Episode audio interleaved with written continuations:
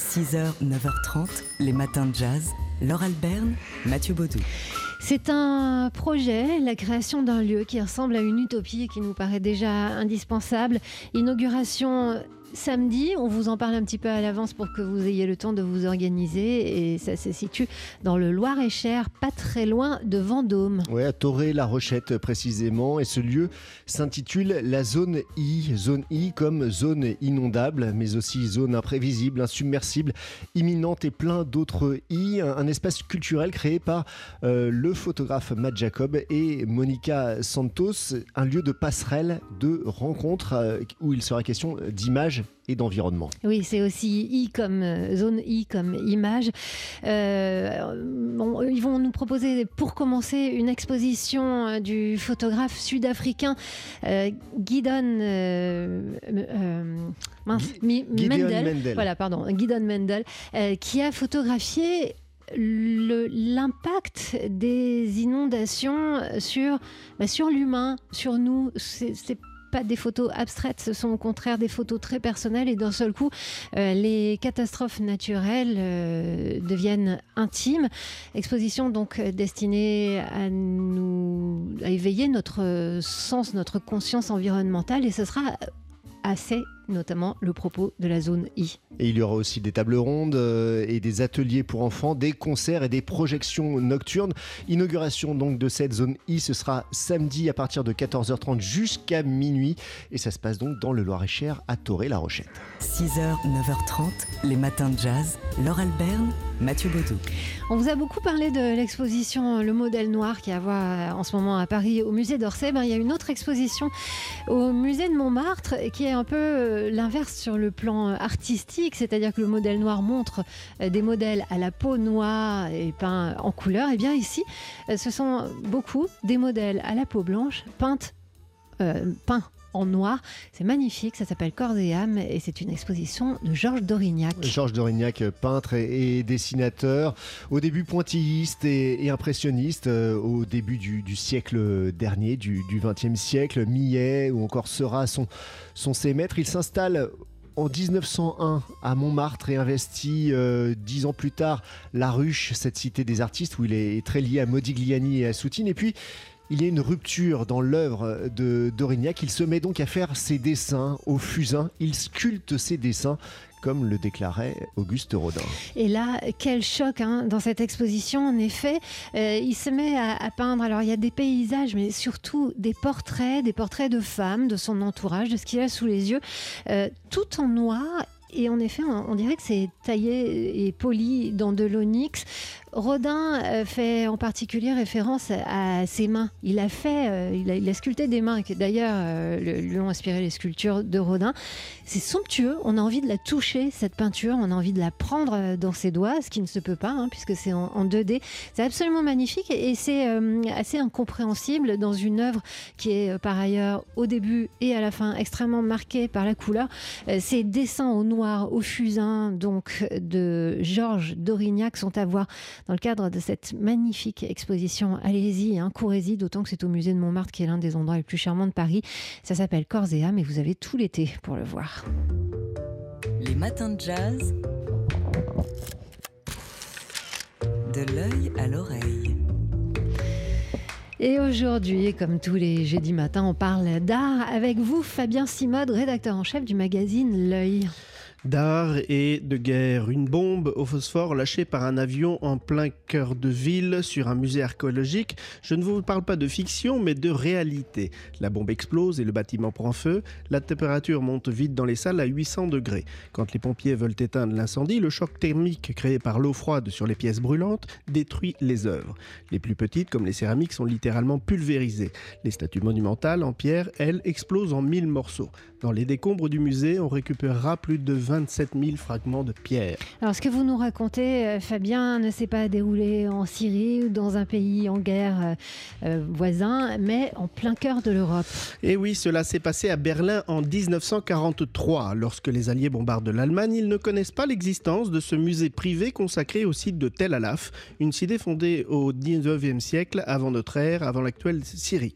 Ce qui est grave, c'est que c'est toute une civilisation oubliée, appelée l'Empire hittite, qui disparaît alors. Enfin, qui ne disparaît pas tout à fait, puisque après l'incendie, le fondateur du musée, Max van Oppenheim, a en effet la bonne idée de rassembler les fragments de sculptures en vue de les reconstituer un jour. Malheureusement, son projet est ajourné après la guerre par la construction du mur de Berlin, et il faudra attendre sa chute en 1989 pour que l'on s'intéresse de nouveau au statut de Tel Alaf, puis attendre 2001 pour que l'on décide de reconstituer ces gigantesques puzzles de 27 000 pièces.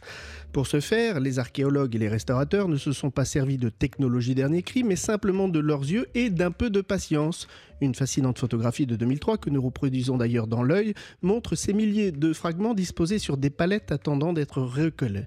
La première année, les restaurateurs ont ainsi reconstitué un lion puis un griffon de plus de 2600 pièces dont certaines avaient la taille d'un ongle. Ces sculptures ressuscitées, vous pouvez les voir en ce moment au Louvre dans l'exposition intitulée Royaumes oubliés de l'Empire aux Araméens.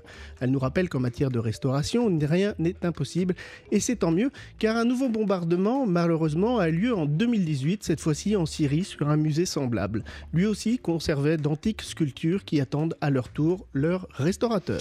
Et euh, souhaitons que ce sera le plus tôt possible. Euh, merci Fabien Simode, rédacteur en chef du magazine L'œil, dont le nouveau numéro vient de sortir chez les bons kiosquiers. Les matins de jazz. De l'œil à l'oreille. Et comme tous les jeudis matins à cette heure-ci, avec vous, Fabien Simode, rédacteur en chef du magazine L'œil, on prend des nouvelles du monde des arts.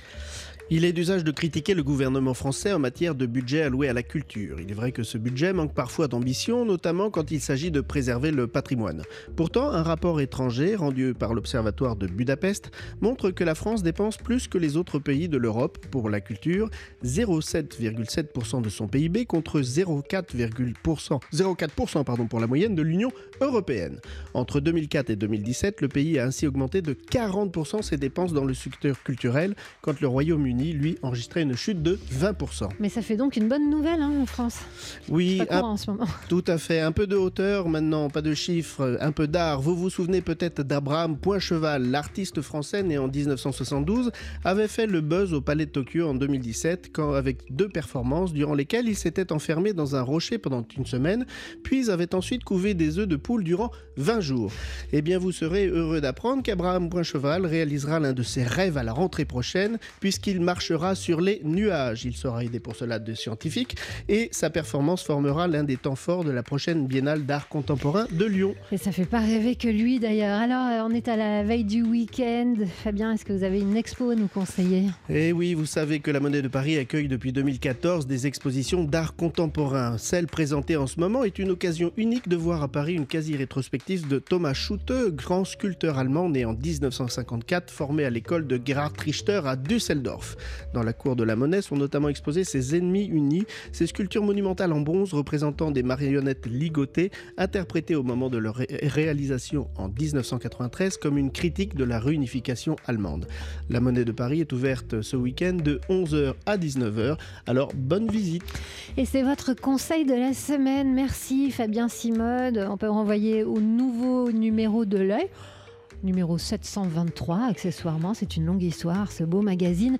Il est disponible en kiosque et depuis peu. 6h, 9h30, les matins de jazz. Laure Alberne, Mathieu Baudou. C'est une exposition qui aurait dû se terminer à la fin du mois d'avril. Et bonne nouvelle, elle est prolongée jusqu'à dimanche, jusqu'au 5 mai.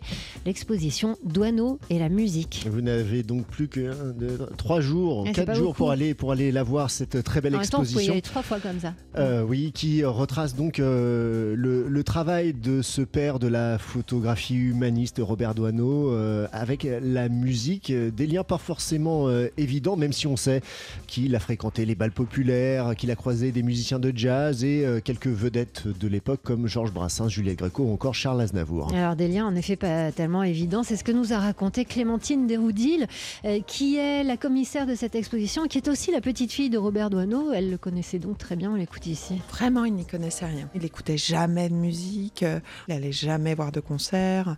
Mais malgré cela, en fait, il a passé sa vie à photographier de la musique. C'est ça qui est intéressant. Et petit, il avait fait du violon, Après, quand il était à Saint-Germain-des-Prés, ben, il était dans les caves de Saint-Germain. C'est là où il a photographié beaucoup, beaucoup de jazzman, où il a photographié Juliette Gréco, il a photographié Philippe Clay, etc. Mais en fait, c'était pas une attirance personnelle, c'était des commandes.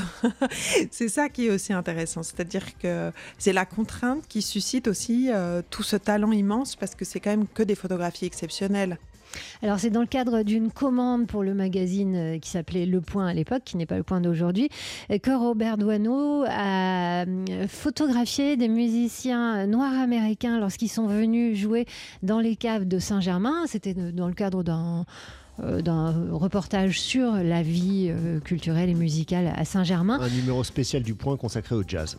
Voilà, et les photos, ben, on peut les voir, elles sont extrêmement vivantes, elles sont en plein mouvement. Il explique qu'il s'est caché dans un coin, qu'il les a photographiées un peu comme il aurait fait un film. On peut les voir dans un diaporama qui est montré dans l'exposition. Il y a aussi une magnifique photo de Django Reinhardt qui se balade dans la rue en deux coat euh, beige, et on dirait un, un étudiant de Saint-Germain. Enfin bref, il y a une photo de Django avec son fils Babik, qui est un petit enfant. Il y a plein de choses extrêmement touchantes comme ça. C'est une très très belle expo. Donc... et la musique à voir donc à la Philharmonie de Paris. C'est jusqu'à dimanche. Allez-y. Les matins de jazz.